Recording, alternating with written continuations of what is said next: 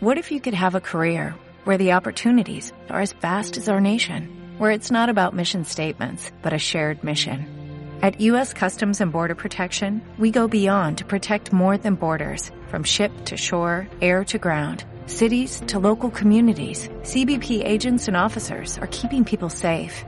Join U.S. Customs and Border Protection and go beyond for something far greater than yourself. Learn more at cbp.gov/careers. Bienvenidos a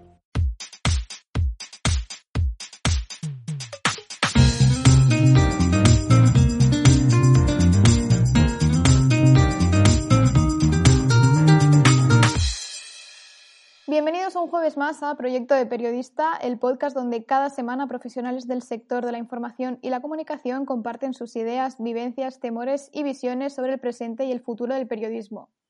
Hoy voy a empezar con unos cuantos datos eh, basados básicamente en el tema becarios y precariedad laboral. Luego os explicaremos más de qué vamos a hablar.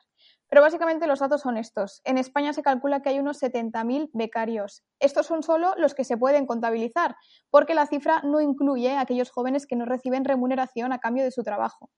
El informe La experiencia de los becarios en la Unión Europea estima que estos últimos representan el 58% del total en España, que además es el país europeo con más becarios, solo por detrás de Eslovenia. Eh, se suma a todo esto que este mismo estudio evidencia que 7 de cada 10 trabajadores en práctica reconocen que a menudo su carga de trabajo es equivalente a la de los trabajadores con contrato laboral. Una de las principales causas de esta situación es la ley aprobada en 2013 que no obliga a remunerar a los becarios en España, algo que por supuesto no ocurre en otros países de la Unión Europea. Hablando un poco más concretamente de periodismo, según los datos del Ministerio de Universidades, solo el 37,5% de los graduados en periodismo consigue trabajo el año después de obtener el título, 20 puntos por debajo de la media de España. Pero bueno, la cosa está bastante mal en todos los ámbitos porque en nuestro país, de media, solo el 35,1% de los graduados menores de 25 años encuentran trabajo en su primer año fuera de la universidad hay que esperar a que pasen cuatro años, que es cuando el 70% de los graduados han ingresado en la seguridad social. Pues bien, supongo que con estos datos ya sabéis de lo que vamos a hablar hoy. Y ahora que ya tengo a mis invitadas lo bastante desanimadas, os la voy a presentar. Ellas son Ángela Cantador, Yaiza Oliva y Paula Quintana, que me escuchan desde Barcelona, Madrid y Jaén respectivamente. Bienvenidas, chicas. Gracias. Hola. Hola. Y bueno, pues ¿por qué ellas? Me estaréis preguntando. Pues bien, las tres tienen menos de 25 años y están recién salidas del horno de periodismo, así que las tres se están enfrentando ahora mismo a este nuestro maravilloso mundo laboral plagado de precariedad y de COVID. Vamos a reflexionar un poco sobre esto, sobre la precariedad de los periodistas recién salidos de la universidad, pero también sobre el papel de los jóvenes en las redacciones de los medios de comunicación, sobre el síndrome del impostor, sobre la no presencialidad y lo que eso comporta, sobre muchas cosas que solo sabréis si seguís escuchando, así que no me voy a enrollar más y vamos a empezar. Para iniciarnos un poco en todo este tema, a mí me gustaría que me contarais cómo ha sido vuestro paso por el periodismo hasta el momento. Contadme un poco vuestra historia desde que os dais cuenta que queréis ser periodistas hasta hoy 28 de octubre de 2020. Venga, Yaisa, empieza tú. Eh, bueno, pues darme cuenta de que quería ser periodista, no tengo un recuerdo nítido, porque yo creo que siempre he querido ser periodista. Eh, ponerme a intentarlo de verdad, pues en segundo de bachillerato que recuerdo que a mi padre no le hacía mucha gracia, ya que ya me, avisaba de la situación a la que me estoy enfrentando ahora. Y, bueno, pues ahí fue cuando de verdad quise mm, eh, dirigirme hacia esta profesión. Ah, como te comentaba, a mi padre no le gustó, entonces me quiso proteger diciéndome que no, que él no me pagaba esa carrera. Así que nada, al final me empeñé y, y conseguí estudiar periodismo consiguiendo matriculado de honor en bachiller y, ahí poco a poco mi padre se fue dando cuenta de que de verdad me gustaba esto. Empecé en Alicante, ya que yo soy de, allí, en la Universidad de Elche, y al segundo año me vine a Madrid. Me puse a trabajar y me vine a Madrid porque pensé que podía haber más oportunidades aquí. Mm. Y bueno, pues eh, las había. El problema es que mi universidad no permitía que yo hiciese prácticas en segundo de carrera. En tercero sí que me lo permitió y empecé, tuve la suerte de empezar en Neutral, como primera experiencia laboral en prácticas. Eh, después de eso estuve también en el país, en la sección de vídeo, lo que pasa que con el coronavirus se, se cayó y, después también ahora mismo estoy en Infolibre. Esto prácticas eh, mm, firmando un convenio, pero es cierto que luego pues he estado también en un blog de música, haciendo conciertos y, o sea, crónicas de conciertos y fotografía, también estuve en varios programas de radio, entonces, bueno, un poco así resumido. Hmm. ¿Tú, Ángela? Bueno, yo al igual que, que Yaiza, eh, creo que toda mi vida he sabido que quería ser periodista, o al menos intentarlo. Yo recuerdo cuando era pequeña que me gustaba especialmente los domingos cuando mis padres compraban el periódico El País y venía el País semanal. Y yo recuerdo que me gustaba mucho como leer eh, los reportajes, imaginarme, no sé, cómo era el trabajo de corresponsal. Entonces es así como un recuerdo muy nítido que, que tengo, ¿no? De mi infancia. Y bueno, pues al final cuando terminé el bachillerato hice la selectividad y entré en la Pompeu, en Barcelona, a estudiar eh, el grado en periodismo, que más tarde amplié también a un grado en humanidades, de manera que yo este julio me he licenciado en ambos grados, ¿no? Y ahora me encuentro cursando el máster de periodismo y comunicación digital de la UOC, o sea que yo todavía soy de esas que siguen cursando y aprendiendo para poder ejercer mi oficio. Entonces, en cuanto a experiencia laboral, yo tenía claro eh, que no quería esperarme hasta cuarto para aprobar lo que se llama la asignatura de practicum, que son básicamente mm. las primeras prácticas que tenemos ¿no? en, periodismo. Legales son las primeras prácticas que, que tiene prevista la carrera, sí. Exacto, en cuarto, que es que me parecía un poco tarde. Entonces, pues ya en primero o segundo de carrera, no recuerdo muy bien, empecé yo a buscarme colaboraciones con los medios locales de mi ciudad, que es un pueblo al lado de Barcelona. Y fue más tarde cuando descubrí que la universidad daba la oportunidad, bueno, tenía una plataforma de trabajo donde tú podías buscar prácticas extracurriculares que fueran mayoritariamente remuneradas. También es verdad que hay sorpresas y te encuentras en que algunas no las pagan. Y allí fue donde yo eh, pude hacer mis primeras prácticas, tanto en comunicación corporativa, que esto igual lo hablamos después, que es importante la presencia de este sector en el mercado de la comunicación, ¿no? Y también en, en medios tradicionales. Por ejemplo, hice mis primeras prácticas en una redacción, en Europa Press, y me gustaron mucho. ¿Y tú, Paula? Pues mi caso sí que es cierto que es un poco curioso. Eh, yo empecé periodismo porque en realidad empecé el primer año de carrera eh, matriculándome en Derecho. Porque mi, claro, al vivir en Jaén, la Universidad de Jaén es muy pequeña, yo no me planteaba en ese momento salir fuera de casa, entonces la, la carrera que así un poco se adecuaba un poco a mi formación de ciencias sociales era Derecho. Claro, cuando me metí en Derecho, a los dos meses yo sabía que para nada quería estar ahí en esa carrera.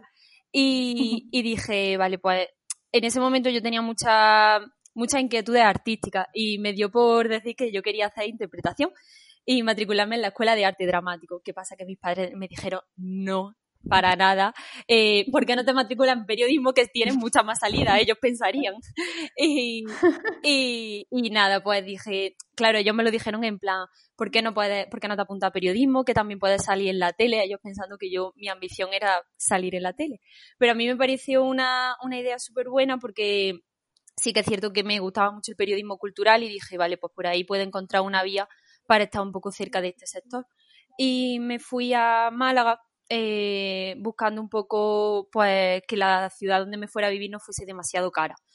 Sí que es cierto que ahora me planteo un poco, igual me tendría que haber ido a Madrid, eh, buscarme algún trabajo para mantenerme, pero bueno, en ese momento pues no se me ocurrió la verdad y me fui a Málaga a estudiar, que estoy bastante contenta con la universidad, pero sí que es cierto que ahora en el tema laboral pues me veo un poco así un poco con los dedos pillados. Pero bueno, y ya en cuanto a experiencia laboral, pues como ya hice y Ángela, desde primero estuve mm, colaborando en eh, revistas musicales, cubriendo conciertos, haciendo fotografías y, bueno, mis primeras prácticas remuneradas fueron en Diario Jaén, que era un periódico de aquí local de Jaén, porque sí que es cierto que, claro, en los veranos normalmente las que estudiamos fuera, pues volvemos a nuestros pueblos y a nuestras ciudades. Y, y volví ahí, fueron mis dos, mi, eh, ha estado el verano de 2019 y el verano de 2020 y ya está, y prácticas curriculares las sí que es cierto, pero claro, no son remuneradas. ¿Y cómo fueron vuestras primeras prácticas? ¿Cómo las conseguisteis? ¿Qué recordáis con especial cariño? ¿Os sirvieron para aprender? Sigue tú, Paula, si quieres, por ejemplo, que me has comentado que era en el diario de Jaén, ¿no? Sí, eh, pues yo recuerdo que me fui, eh, claro, yo quería hacer práctica desde segundo, pero como ha comentado, no sé si creo que Ángela o Yaiza, eh, no permitía la universidad hacer práctica desde segundo, entonces fue en el verano de tercero a cuarto. Y yo recuerdo que, pues creo que fue en abril, eh, cogí mi currículum y me fui puerta por puerta por todos los medios de Jaén, que tampoco eran muchos, pero bueno, algo era, y, y, me fui pues diciendo que ese verano quería hacer práctica ahí. Y bueno, fue en el diario Jaén donde me dijeron que sí, que adelante, y estuve tres meses y no sé, recuerdo con especial cariño a los compañeros porque a pesar de ser un, una redacción que es un medio local, es cierto que es una redacción joven, que hay muchos redactores que son muy jóvenes, entonces sí que es cierto que me acogieron mucho. Ese verano entramos seis becarios, que era una barbaridad. Y claro, pues éramos muchísimos y había muy buen ambiente, pero sí que es cierto que, bueno, ya lo abordaremos más adelante, pero la hora telita. ¿Y tú ya en Neutral? Sí, sí, yo tuve la suerte de que mis primeras fueron en Neutral y igual que Paula, en cuanto pude firmar convenio de prácticas me puse a mandar currículums, a personarme en las redacciones, a intentar escribir a los contactos que en algún momento había hecho algún trabajo, a lo mejor eh, entrevistar a alguna persona que estuviese trabajando y le escribí a ver si me podía pasar algún correo, intentar conseguir algo.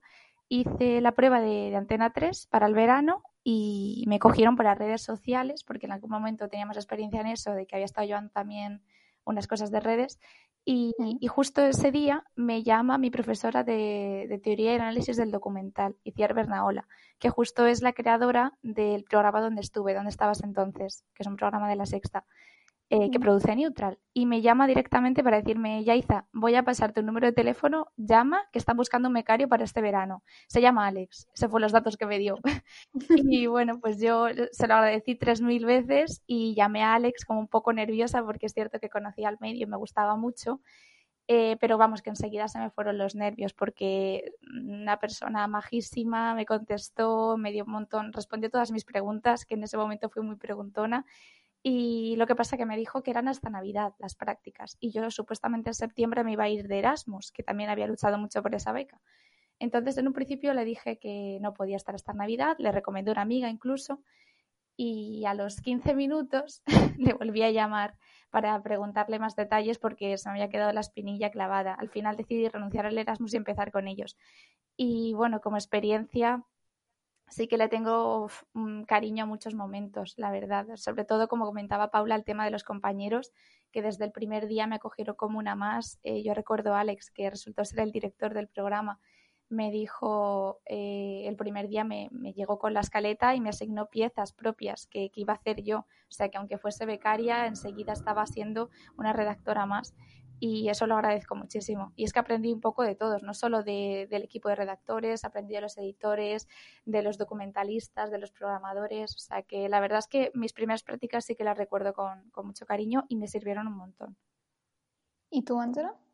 Yo no son mis primeras prácticas, como comentaba, pero sí que son las que me gustaría destacar, las que hice en Europa Press, no solo porque fueron las primeras en periodismo tradicional que, en que me pagaron, sino porque son las primeras en las que pisé una redacción y me pusieron en el campo de batalla, ¿no? Como quien dice. Entonces yo recuerdo que acababa de volver de, de mi Erasmus en Chile y yo quería meterme ya de verdad a trabajar en periodismo y empezar a ver cómo era este mundo y cobrando. Y vi una oferta por la plataforma esta de trabajo, el Campus Travel, que o sea, creo que es de las mejores cosas que he descubierto durante la universidad.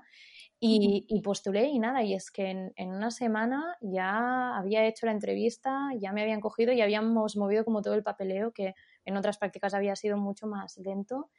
Y para mí ahora, viéndolo en perspectiva, me doy cuenta de que fue una oportunidad de oro, porque yo que no, no soy de Barcelona, no, no, no tengo experiencia en una gran ciudad, de repente me vi en medio del circuito cultural de Barcelona y venga a cubrir, venga a espabilarte y a redactar esto en un tiempo determinado. O sea, fue realmente un ponerte a prueba y un ver cómo funciona una, agencia de noticias, ¿no? Y además algo que a mí me gustó muchísimo cuando llegué fue que me encontré que mi equipo eh, era prácticamente todo de mujeres y que las mujeres tenían un rol súper importante en la redacción en mm. ese momento. Y, trabajé con personas maravillosas. O sea, realmente es, es, una etapa que le tengo mucho cariño y que me enseñó mucho. Hmm, supongo, como todos hemos tenido súper buenas experiencias, pero eh, todas también hemos tenido malas experiencias en el mundo de los becarios del periodismo.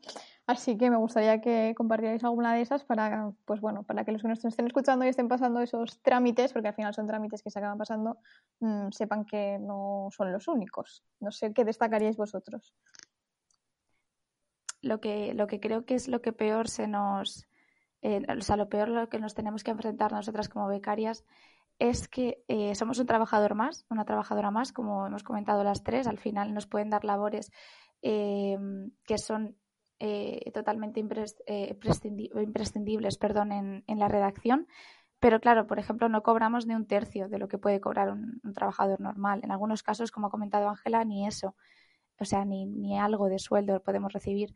Entonces, bueno, es cierto que yo no he tenido tantas malas experiencias, pero sí he escuchado muchas. O sea, he escuchado de personas que están trabajando y están sacando adelante el trabajo de una redacción sin cobrar nada, que se caería realmente el, medio si no llega a ser por, su trabajo y no, y no consiguen eh, nada a cambio, eh, ofertas que además tampoco se controla, que tampoco tienen nada de de remuneración, esto que se dice de que te pagamos con formación, por ejemplo, pues también mm, es, es, un poco, claro que sí que te pagan con formación, pero literalmente solo con formación. Y entonces esto, esta doble vara de que eh, aprendemos mediante la experiencia, pero no se nos valora como profesionales todavía. Yo entiendo que no, no hay la confianza que puedas tener en un profesional que tenga un poco más de recorrido en el sector pero, pero bueno, o sea, realmente la precariedad que, vivimos es algo que,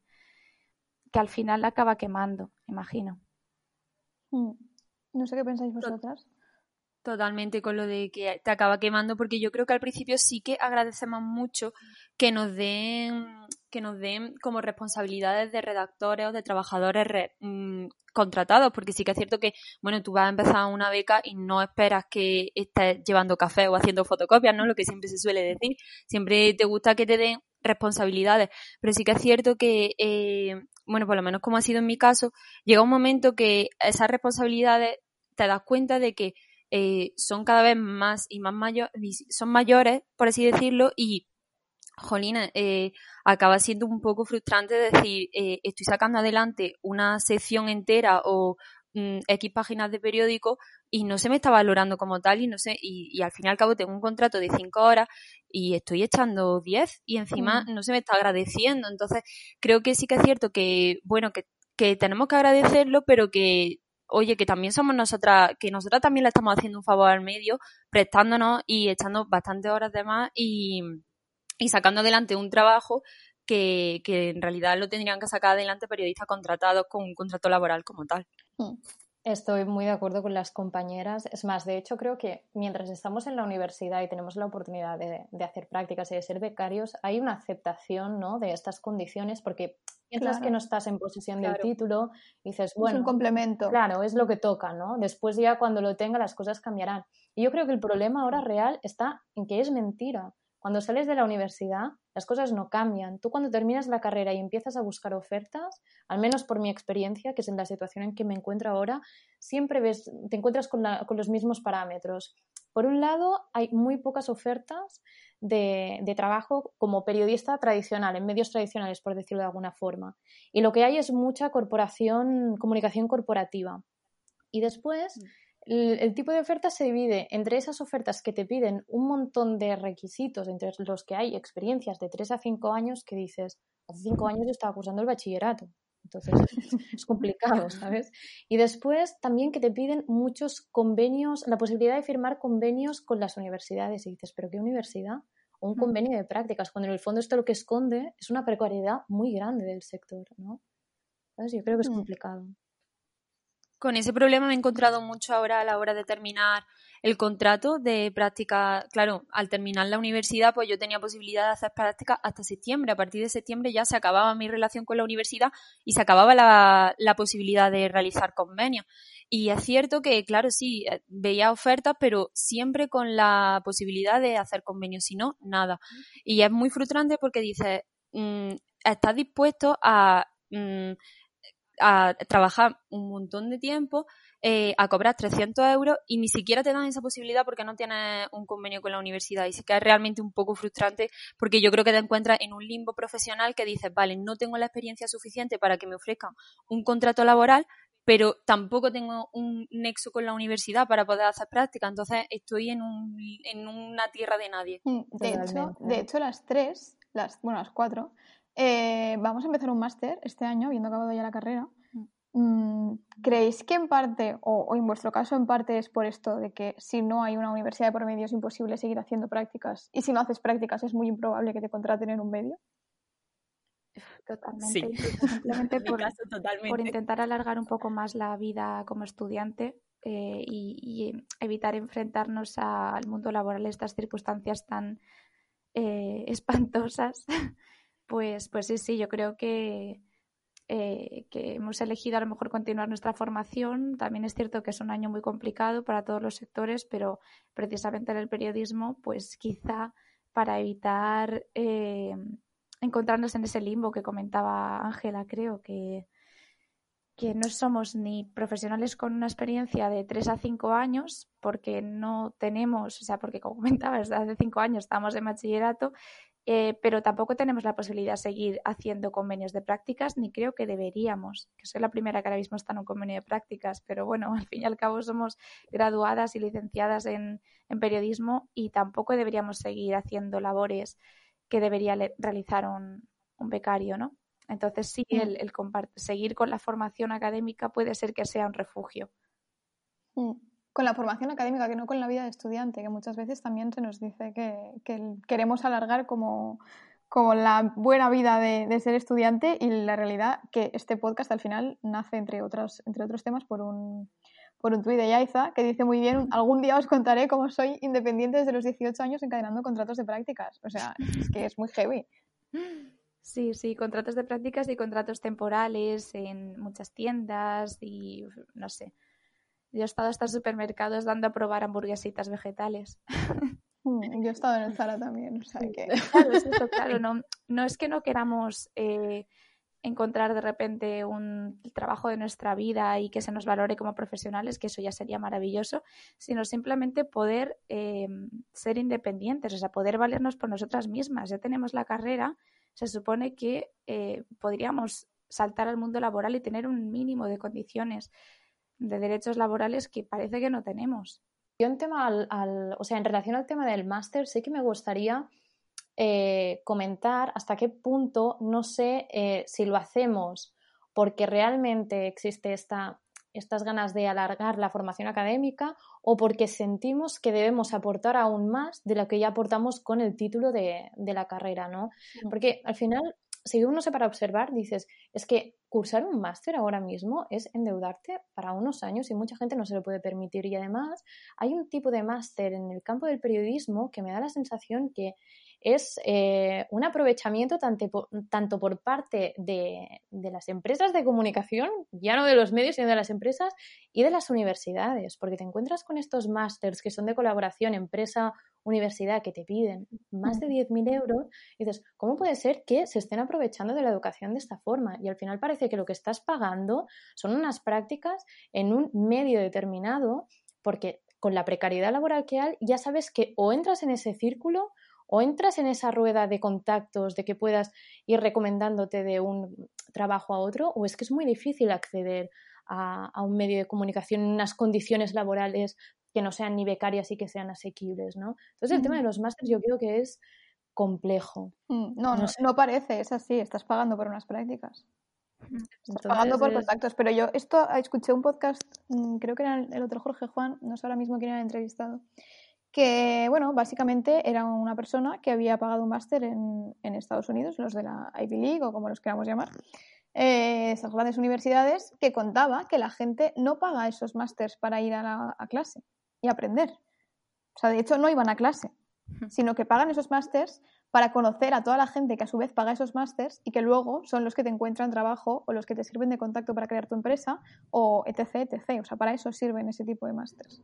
Y tiene razón Antela que hay muchos másters que ofertan empresas de comunicación y medios de comunicación hoy en día que están, bueno, que, que beben de todo eso, ¿no? Sí, sí, en periodismo hay muchos. Sí, sí, totalmente. Es que al final no sé si debe haber también por parte nuestra, y eso es un sacrificio muy grande, porque al final estamos aquí porque teníamos una vocación más o menos y queríamos dedicarnos a estos, ¿no? Pero no sé si nosotros deberíamos ser también los que tratáramos de dignificar la profesión diciendo, vale, este contrato no lo voy a coger porque es abusivo, o vale, no voy a pagar este máster porque lo que estoy pagando aquí realmente, como hemos dicho, son unas prácticas y el periodismo tiene que ser algo más. No lo sé, yo me lo pregunto porque me ha pasado de que ahora que estoy buscando trabajo, pues esto me encuentro, como comentaba una compañera, ofertas en medios de renombre que por unas prácticas de 35 horas semanales me pagan menos de 300 euros al mes. Entonces está el punto este de hasta qué punto cedo para llegar a un supuesto lugar de reconocimiento o intento dignificar mi profesión no aceptando este tipo de, ofertas. No lo sé, es complejo. Es que a mm. veces aceptar una oferta de prácticas no te garantiza que luego vayas a trabajar en ese medio, que es un poco lo que te venden en estos másteres y lo que te venden en cualquier contrato de prácticas, porque al fin y al cabo entras en un nicho eh, que, que es consiste en ir renovando a los becarios, que es una mano de obra que sale muy barata en las redacciones, pero eh, la idea, imagino que inicialmente, y sí es cierto que hace unos años pasaba, es que se mantuviesen esos becarios, pero hoy en día está la cosa tan mal que, tampoco te, te, garantiza eso, no te garantiza que vayas a formarte en el medio y que te vayan a contratar finalmente. Entonces, claro, realmente vas, pero vas con incertidumbre.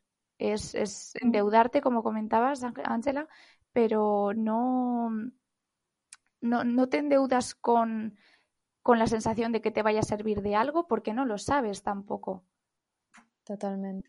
No, porque al final siempre va a llegar detrás una otra promoción de becario y, van a estar ellos ocupando el puesto que tú dejas. O sea que al fin y al cabo, y lo que comentaba Ángela, eh, sí que es cierto que yo al principio, eh, cuando empecé la carrera y veía esos másteres de 10.000, 15.000 euros, decía yo jamás, jamás voy a pagar esto, esto es un abuso, esto estás pagando por, por los periódicos que no venden, lo estás supliendo tú.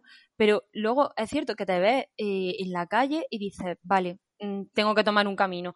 O cedo e intento, aunque sea, tener unas prácticas en un super medio, aunque sea tres meses y aprender a tope y hacer contacto a tope, o mm, me veo trabajando mm, de algo para lo que no me he formado.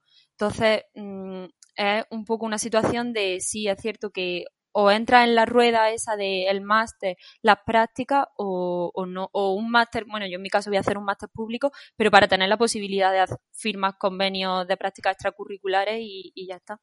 Mm.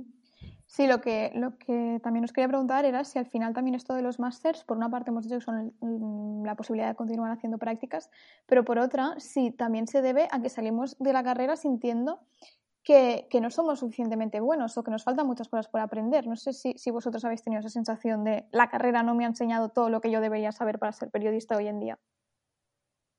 Yo creo que la carrera, por lo menos en mi caso en la Universidad de Málaga, me ha enseñado a ser periodista de hace 30 años.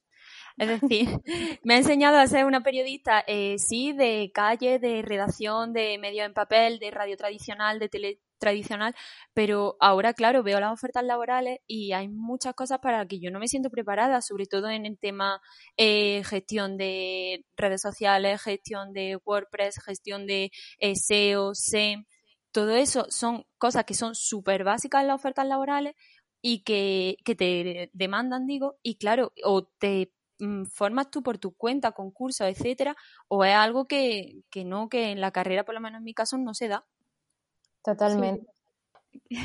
No, iba a decir que yo las herramientas que más he usado y, las, habilidades y los programas que más he usado en las prácticas o, cuando he realizado algún reportaje eh, no las he aprendido en la carrera, o sea, no las he aprendido a usar en la carrera, ha sido todo de manera autodidacta, como comentaba Paula, y también me da la sensación, es que yo creo que realmente el grado en periodismo mm, no debería ser un grado, o al menos si lo es, me sobra mucho. Me sobran asignaturas que mm, te mandan a hacer un blog cada año, eh, como comentaba Paula también, que están incluso desfasadas, que te enseñan lo mismo una y otra vez. Y ya no solo eso, porque bueno, se te enseñan lo mismo, pero es algo que te sirve y que es importante que trabajes y entrenes, perfecto. El problema es que se dejan en el tintero muchos otros conocimientos que no se tratan y habilidades que luego, si no las adquieres tú por tu cuenta, eh, pues vas a tener esa carencia a la hora de enfrentarte al mundo laboral. Totalmente. Pienso como mis compañeras que no hay una correspondencia entre lo que se enseña en la universidad y lo que es el mundo laboral ahora, ¿no? Como comentaba, sobre todo por el tema de la comunicación corporativa. Nos guste más o menos, es la realidad laboral de ahora mismo.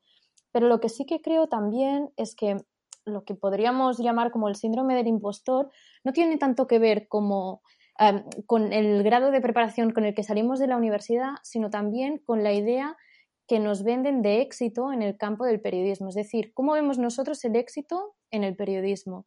Claro, eso es una idea muy personal, ¿no? Pero depende de cómo te lo enfoques, si lo enfocas a cuantos más seguidores tengas, en si trabajas en medios de lo que entendemos por referencia, no sé qué más, eh, si te invitan a tertulias.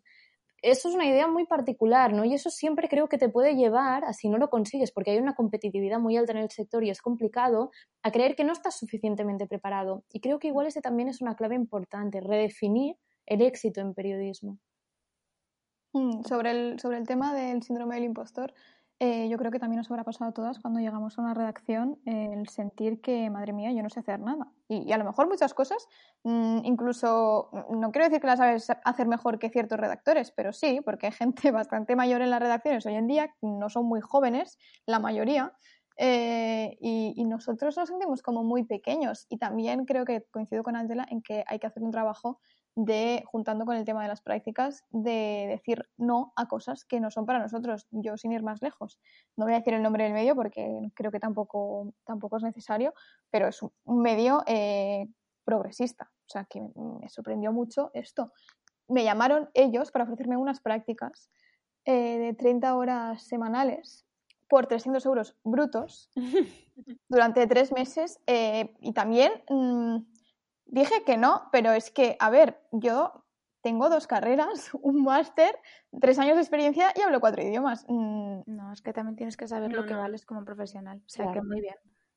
Creo que hay un momento que, sí, sí, creo que ya tiene que, tenemos que poner un poco, dar un puñetazo sobre la mesa y decir, oye, hasta aquí, yo mm, no me he formado para esto, no, tengo que también hacerme un poco de valer, ¿no? Eh, a mí me han ofrecido en eh, radio a nivel nacional colaborar, claro, eh, el truco de la colaboración eh, mm. durante nueve meses, una temporada entera, por cero euros.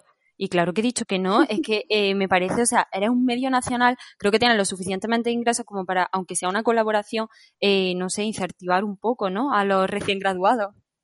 Totalmente. Sí, sí. Mm. no sé si tenéis alguna estrategia que uséis para intentar combatir esto del síndrome del impostor. no es por si os pasa, que igual nos pasa. Mm, yo a lo mejor hablarlo con amigas, a que me suban la moral ellas. Pero no, no sé, también depende del día, imagino. Todas tenemos nuestros días y hay días en los que te sientes, eh, o sea, este, acoges más al síndrome del impostor, que no deberíamos acogerlo, y otras que, que quizá te haces un poco más de valer.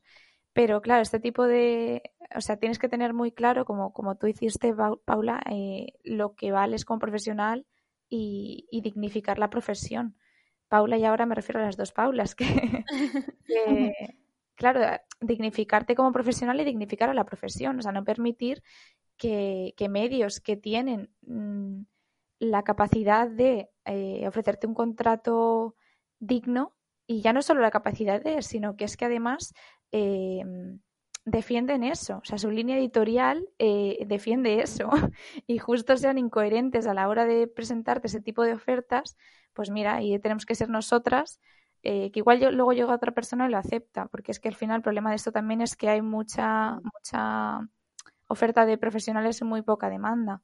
Pero claro, al final, mm. pues es que no sé, tenemos ese debate a lo mejor, no sé si como si sabéis cómo se puede equilibrar esto de alguna manera a nivel individual, qué es lo que podemos hacer nosotras.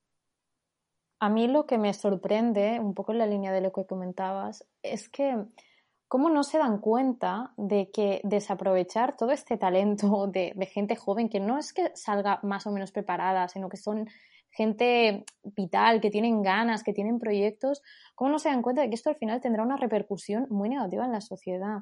Y ya no solo, ahora hablo del periodismo, pero esto en, en muchas otras profesiones que también están muy precarizadas, pero en el periodismo concretamente, yo creo que tener, y nos lo ha demostrado la pandemia, una sociedad desinformada es lo peor que puede pasar. Y es un peligro también para, incluso para la misma democracia, ¿no? Pero además hay otra cosa que a mí últimamente me da por reflexionar porque yo creo que todos los periodistas tenemos un as en la manga de, bueno, si no me sale bien en el periodismo, siempre puedo intentar irme a la educación y ser profe de secundaria, ¿no? Porque al final todos buscamos una estabilidad.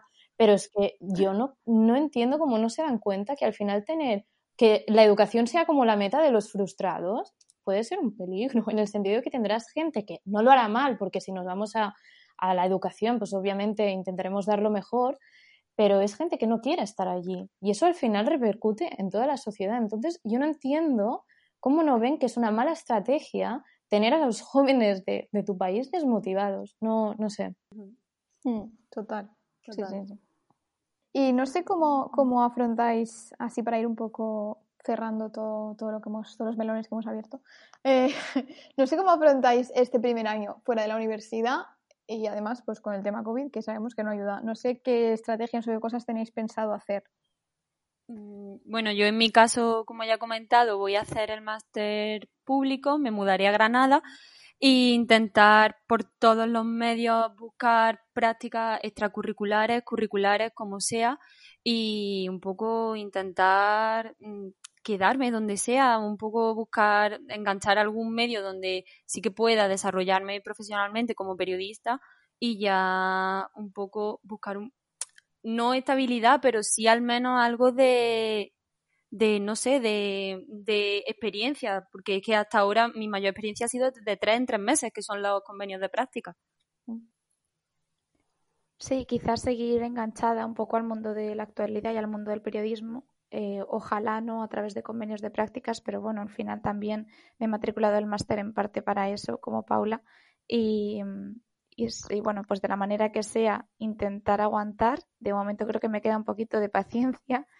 Eh, claro, ahora decir esto después de todo lo que hemos comentado es como, bueno, pues vamos a seguir perpetuando el sistema, pero también es verdad que, que no podemos cambiarlo de un día para otro. Eh, seguir formándome, seguir aprendiendo a hacer cosas y no sé, yo la verdad es que últimamente me estoy planteando incluso el dedicarme a la comunicación corporativa, a alguna otra profesión que pueda desarrollar yo con mi carrera y que esté mejor valorada y sin abandonar el periodismo, pero que mis ingresos vengan de, esa, de ese trabajo y yo a lo mejor hacer proyectos más a largo plazo, más a fuego lento, no lo sé. También quería comentaros que, por ejemplo, algo que me dio algo de esperanza respecto a este tema es que este mes, el 9 o el 10 creo de, octubre, la Eurocámara propuso eh, que se regulase la que se regulase la formación de becario, o sea, la formación, el contrato. Sí. Estaría muy bien. Sí, sí, totalmente. No sabemos todavía las condiciones que van a proponer, porque claro, a lo mejor propone, la idea es que se remuneren las prácticas, o sea, ya se ha, se ha pedido a la Comisión Europea y que se prohíban las prácticas que, se, que son sin remunerar. Cuando vi esto yo hice como un repaso así muy por encima de las universidades en España y es que lo que hemos comentado no son casos aislados, es que la mayoría de las universidades tienen contratos, o sea, contratos, ofertas de prácticas colgadas en su tablón correspondiente de, de, trabajo mm. eh, que son sin remunerar. O sea, y no solo en periodismo, en muchas profesiones, pero es que en periodismo se ve que, que es que es muy habitual también. Y entonces, bueno, pues si se prohíbe eso, si se prohíbe y se obliga de alguna manera que las universidades exijan esa remuneración en prácticas, pues quizás es un avance. Ahora no sé si pasará, pero, pero la propuesta está ahí. Hmm. Yo, por mi parte, como las compañeros, voy a seguir insistiendo un poco más, a ver si realmente puedo meterme ¿no? en, el mundo laboral del periodismo. Eh, pero ahora creo que sobre todo lo que voy a hacer va a ser intentar aprovechar, ya que me he matriculado a un máster, en, comunicación digital, intentar aprovecharlo no para ensanchar mi currículum para decir, mira, a una empresa, a un medio le puedo ofrecer esto, sino para ser más autónoma yo, para si algún día decido hacer un proyecto de comunicación, conocer las herramientas para hacerlo, ¿no? Intentar un poco que esta educación por una vez sea para mí. Eh, pero sí, bueno, yo veo un poco complicado si realmente quiero al final vivir del periodismo y vivir dignamente que, sea aquí en España, al menos ahora. Y eso creo que es un pensamiento con el que tenemos que ir eh, familiarizándonos. Y si le tuvierais que, que, dejar un mensaje a alumnos que han empezado periodismo este año o que van a empezar el año que viene, están pensando matricularse en periodismo cuando acaben el bachillerato, ¿qué mensaje os gustaría que os hubieran dado a vosotros antes de empezar o cuando estabais empezando? Uf. chungo. es que yo creo que las tres somos eh, personas optimistas, pero claro, la situación nos está apagando un poquito esa ilusión y esa luz que teníamos al principio. Y bueno, al menos en mi caso, a mí no me gustaría pagarla a una persona que justo está persiguiendo su vocación y está empezando en esto.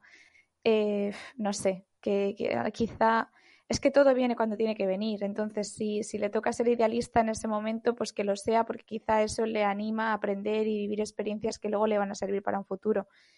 Eh, es que no sé qué consejo se puede dar, la verdad. No sé si se ocurre alguno a vosotras.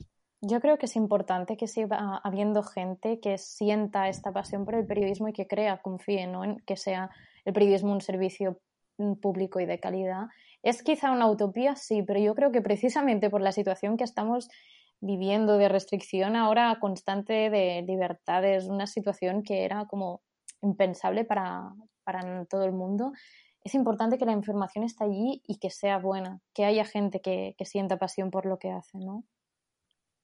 Sí, totalmente. Yo creo que el consejo que diría eh, sería aprovecha el tiempo, muchísimo, aprovechalo, porque sí que es cierto que a mí los cuatro años de la carrera, aunque sí que es cierto que desde primero estaba intentando colaborar con medios, eh, intentando un poco moverme, pero ahora miro para atrás y digo, jolina, es que hubiera aprovechado mucho más. Y, eso, y lo que decía Yaiza y Ángela, que hay que ser idealista también y hay que sentir un poco la pasión, porque eso te va a llevar a ser un poco autodidacta, formarte por tu cuenta, como antes comentábamos, te van a pedir cuando salgas al mercado laboral eh, programa y, y, formación que no te la van a dar en la universidad, pero sí que puede ser que en la universidad te den las herramientas para aprenderlo, porque por ejemplo a mí sí que es cierto que eh, tenía un laboratorio enorme de ordenadores, que a lo mejor ahora lo pienso con programas y, tal, que yo no tenía en mi ordenador y sí que lo pienso y digo, jolines, pues hubiera aprovechado muchísimo más el tiempo en esos laboratorios, así que aunque la universidad no te obligue a formarte, fórmate tú por tu cuenta aprovechando las herramientas de la universidad. Creo que eso sería lo que diría. Mm. Pues yo creo que no hemos sido muy negativas dentro de lo, dentro de lo que cabe. Eh, tampoco hemos dado mucha caña. O sea que, bueno, yo si tuviera que dar un consejo, que nunca los doy, mira, lo voy a dar porque vamos aquí entre amigas. Eh, yo creo que el consejo que daría es que, que me lo dieron hace poco además, que si estás buscando trabajo, que lo hagas saber. Además a Angela esto le ha pasado ahora eh, que lo hagas saber, que lo comentes con tus amigos, que lo comentes con, yo qué sé, te vas a cenar con gente que no conoces, que ahora es un poco complicado con el COVID, pero bueno, eh, te vas a cenar con gente que no conoces y, les dices que estás buscando trabajo por redes sociales, eh, por donde puedas, porque luego mm, alguien se va a acordar de ti y se va a acordar de que tú estabas buscando trabajo de eso y se va a acordar de que has hecho no sé qué y que has hecho no sé cuántos, porque eso también es un punto muy importante. Mm. Haz cosas y enséñalas enseña lo que haces. Yo cuando era pequeña decía, yo soy escritora, pero escribo para mí, y no le enseñaba a nadie lo que yo escribía. Error. Si haces algo y hazlo, si te gusta, si te mueve, lo tienes que enseñar y te tiene que dar igual lo que piense la gente. Porque de verdad que algún día alguien se va a acordar de ti y de que estás buscando trabajo y de que sabes hacer tal cosa o que tienes un proyecto de no sé qué. Así que ese es mi consejo. Eso tiene mucha relación con lo del síndrome del impostor. Muchas veces hacemos cosas y no las enseñamos por miedo a decir, madre mía, qué chapuza hecho y, y, no, hay que enseñarlo, aunque nuestro, nuestra mente no esté diciendo mm, no lo enseñes, enséñalo, que siempre va a haber alguien que diga, oye, qué guay, aunque sea tu madre, pues bueno, ahí está. sí, nunca sabes de dónde te va a venir la oportunidad, o sea que tienes toda la razón, Paula, que, que hay que enseñarlo todo. Y además yo también, así como por último, ya añadiría que, si se encuentran en la situación que acaban los estudios y que no encuentran trabajo, que no pienses que te está pasando a ti porque no has hecho algo bien. Además de que es una situación muy generalizada, es realmente ahora mismo una profesión, una profesión, creo, con mucha competitividad y mucha precariedad. Hay un problema, ¿no? Entonces es lo que tú decías, dilo, explícalo, no tengas miedo de, decir, mira, es que ahora no tengo trabajo, porque eso no significa que tú estés haciendo algo mal o que no estés suficientemente capacitado, son las circunstancias. Y si lo haces, lo demás ya vendrá, esperemos. Exacto, sí, sí, además es que es eso, este programa obviamente no pretendía solucionar ningún problema, porque ya me dirás tú, nosotras cuatro, qué problema podemos solucionar, eh, pero bueno, si esto lo escucha alguien que tenga un mínimo de poder de decisión sobre todos los temas que hemos hablado aquí y le hace recapacitar un poco, pues para eso está y para sentirnos un poco más acompañados todos. Totalmente. Así que muchas gracias, chicas, por, por vuestros testimonios y vuestras historias que habéis contado aquí, por compartirlo, que muchas veces no son fácil hablar de estas cosas, eh, porque parece que, bueno, lo que decíamos, ¿no? Que no somos tan válidas o no hemos no hemos sido capaces de conseguir un contrato ni nada de esto pero que las tres hacéis cosas súper guays. Eh, nosotros, de, hecho, con Paula y con nos conocemos por redes sociales porque son muy activas las dos. Y, y yo he estudiado con Angela y, también no para de hacer cosas. Así que seguid así. De verdad, muchas gracias por venir. Gracias a ti por invitarme. Gracias a ti. Gracias a ti, Paula. Yo creo que es muy importante crear redes de apoyo entre nosotras para sentirnos animadas. Totalmente. Que no estamos solas. no estamos solos. Pues con ese, con ese mensaje nos quedamos y a vosotros escuchamos.